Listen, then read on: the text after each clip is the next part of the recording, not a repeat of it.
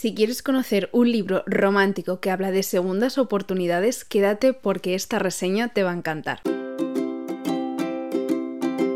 Bienvenidos a mi tesoro literario, mi nombre es Nerea Pantiga y acabo, os lo juro, ahora mismo de poner punto y final, o sea, de poner punto y final no, porque no lo escribo yo, pero lo acabo de finalizar, acabo de finalizar el último libro de la saga Martí de Ana Casanovas y el último libro se llama No hay manera Vamos a hablar largo y tendido de este libro porque la saga Martí, eh, tenemos un episodio completo hablando de ella aquí en el podcast, también lo tienes disponible en YouTube con vídeo.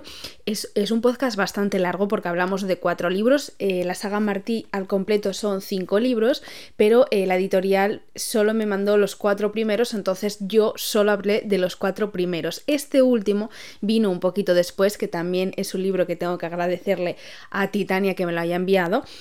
Y, claro, no lo pude añadir a esa super mega reseña, así que os dejo abajo linkeado ese episodio inicial para que conozcáis a todos los hermanos y luego continuamos con este que es como el cierre final de toda la saga. Si no has escuchado ese primer episodio, yo sí que te recomiendo que leas antes todos los libros.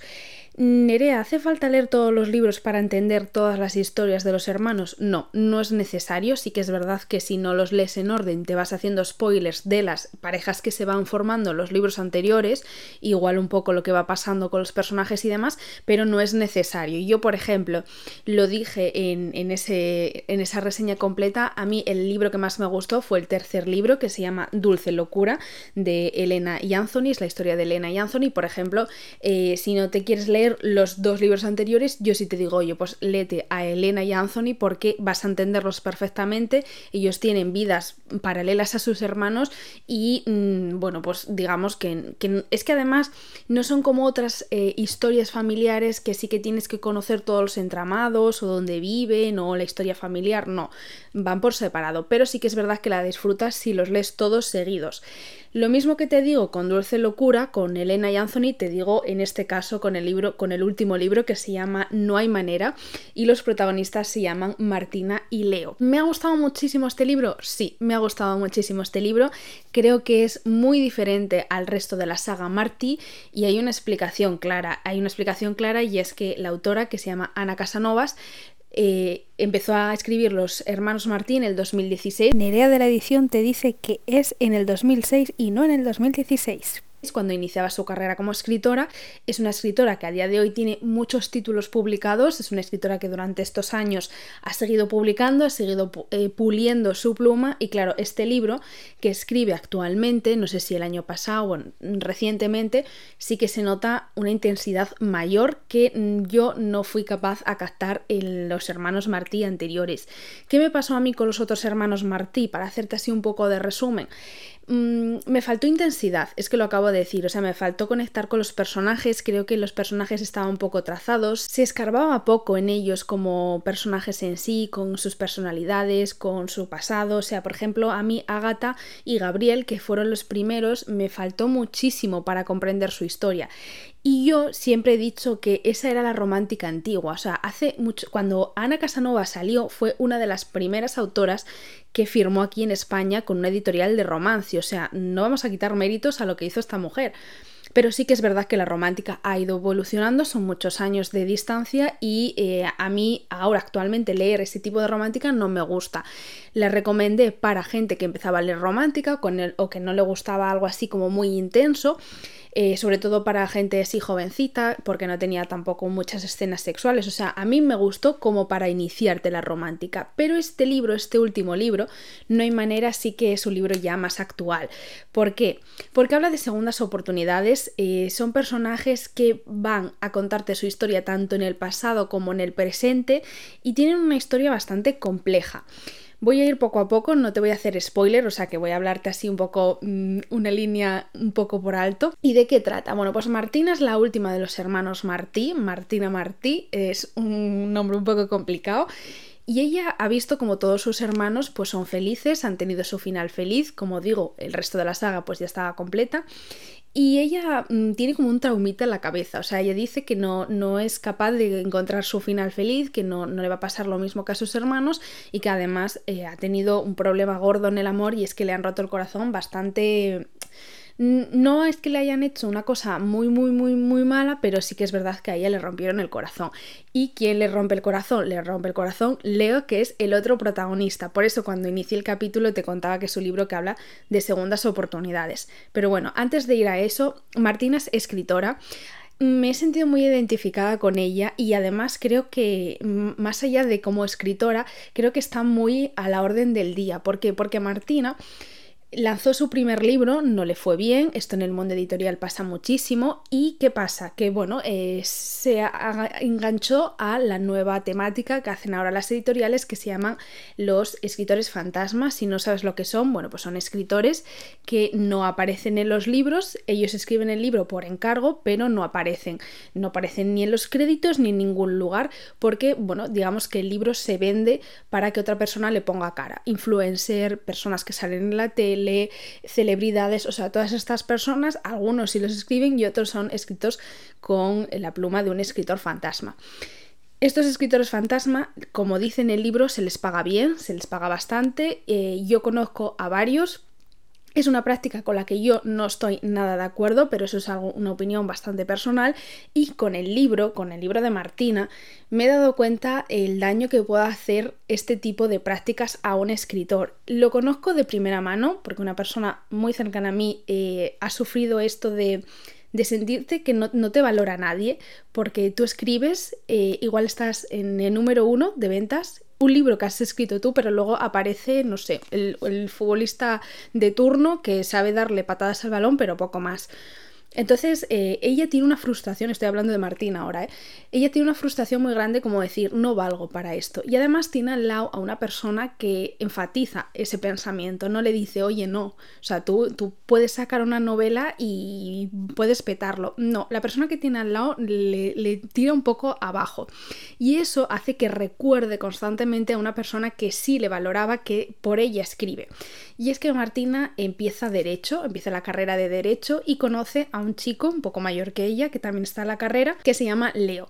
Y ella empieza, o sea, cuando empieza el libro está en presente, ¿no? Cuando le, le, hacen una propuesta a Martina, pero rápidamente se salta al pasado, cuando ella conoce a Leo, cuando ellos dos están en la carrera de derecho, todo lo que viven y entran un poco a explicarte las personalidades de los personajes, porque son principales para comprender la segunda parte del libro que ya es en presente.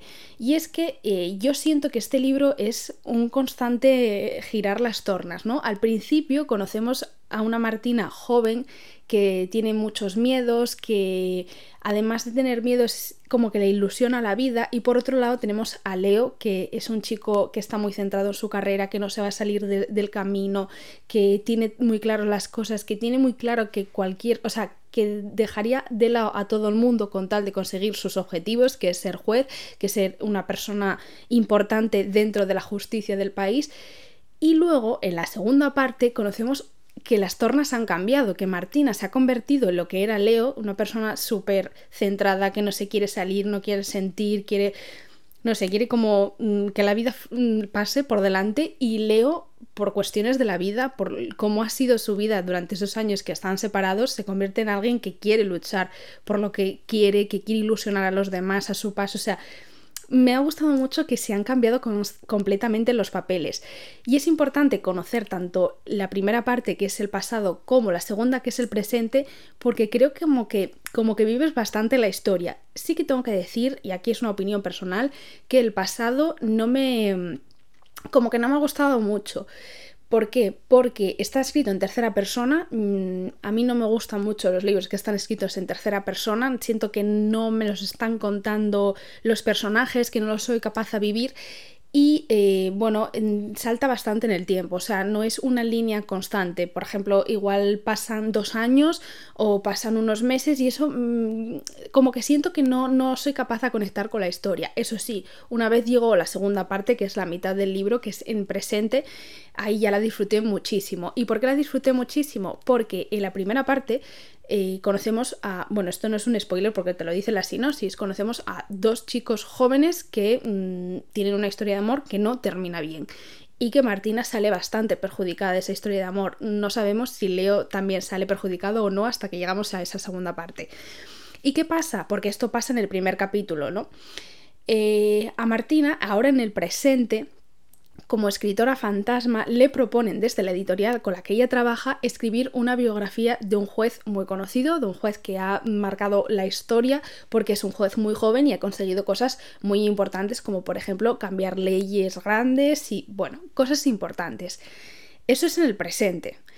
Y es que además de escribir esa biografía de una persona importante, esa persona es Leo, es que además se tiene que ir tres meses a vivir con él a Escocia, porque es donde él está pasando, bueno, pues su desconexión del mundo, por así decirlo. O sea, que es que en, en el libro vivimos cómo se reencuentran, cómo mm, cada uno asume lo que pasó en el pasado, lo que se sintieron cuando tomaron esas decisiones y aparte, bueno, pues estamos viajando a Escocia. Una de las cosas que menos me gusta de estos libros es que, por ejemplo, el primero eh, estaba basado en Londres, el de el Hotel California en Estados Unidos, el de Guille, bueno, también estaba un poco en Nueva York.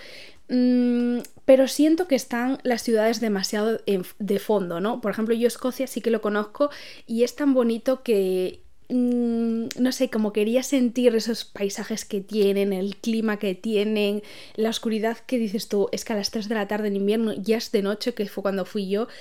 No sé, quería sentir un poco más la ciudad, los paisajes y demás. Creo que también como que iba a ayudar un poco a la historia de ellos, porque más allá de que el, son ciudades preciosas, son ciudades como con mucho misterio, ¿no?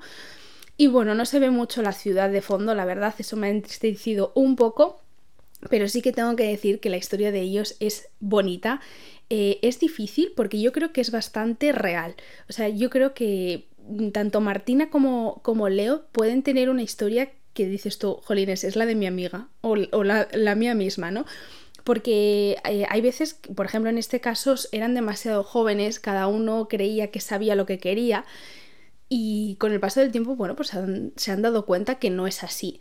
Martina se ha convertido en mi favorita, sí, pero el final, eh, o sea, al final, date cuenta que es el final de una saga completa de cinco libros y en ese, en ese final pues salen todos los hermanos. Hemos visto en este libro, o vamos a ver en este libro, a personajes bastante importantes, sobre todo del libro de Hotel California. No te quiero hacer spoiler, pero bueno, sale un hermano bastante, hace bastantes cameos en este, en este libro, porque tiene como como que ha quedado una pincelada de su historia con su pareja y la cierran completamente en este libro. Y el final, pues me ha gustado.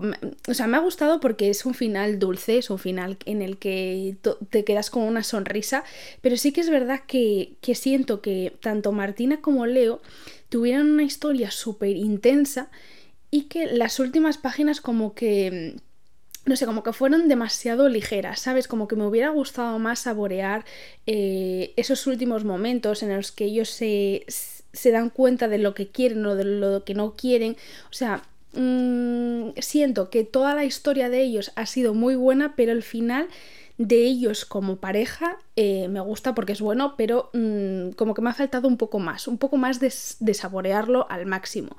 Pero bueno, esto ya es una opinión personal porque además este libro lo he ido eh, subiendo a mi Instagram, que es arroba mi tesoro literario, y ahí muchas de vosotras me dijisteis, eh, me ha parecido precioso, otra persona me dijo, lo he leído en el momento que necesitaba. No sé, creo que es un libro como que mm, si has sufrido algo así, creo como que puedes curar un poco las heridas con él. En este caso, me parece que todas las lectoras de romántica, ya sea juvenil como no juvenil, lo podemos disfrutar. Mm, digo esto porque como los otros decía que era un poco para iniciarse la romántica, bueno, mm, este sí que siento que es ya una romántica más actual.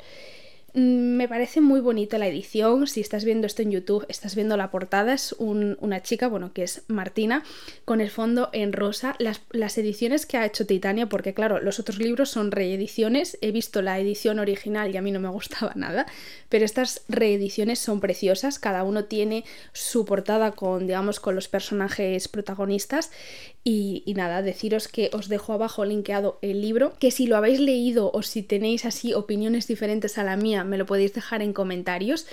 Mm, no sé, la verdad que cierro esta saga con una sonrisa, os lo digo de verdad, porque mi personaje favorito había sido el tercero, el de Dulce Locura, y el cuarto a mí no me había convencido. Creo que es el libro que menos me convenció de los, de los cinco, en este caso, el de Hotel California, el de los hermanos gemelos.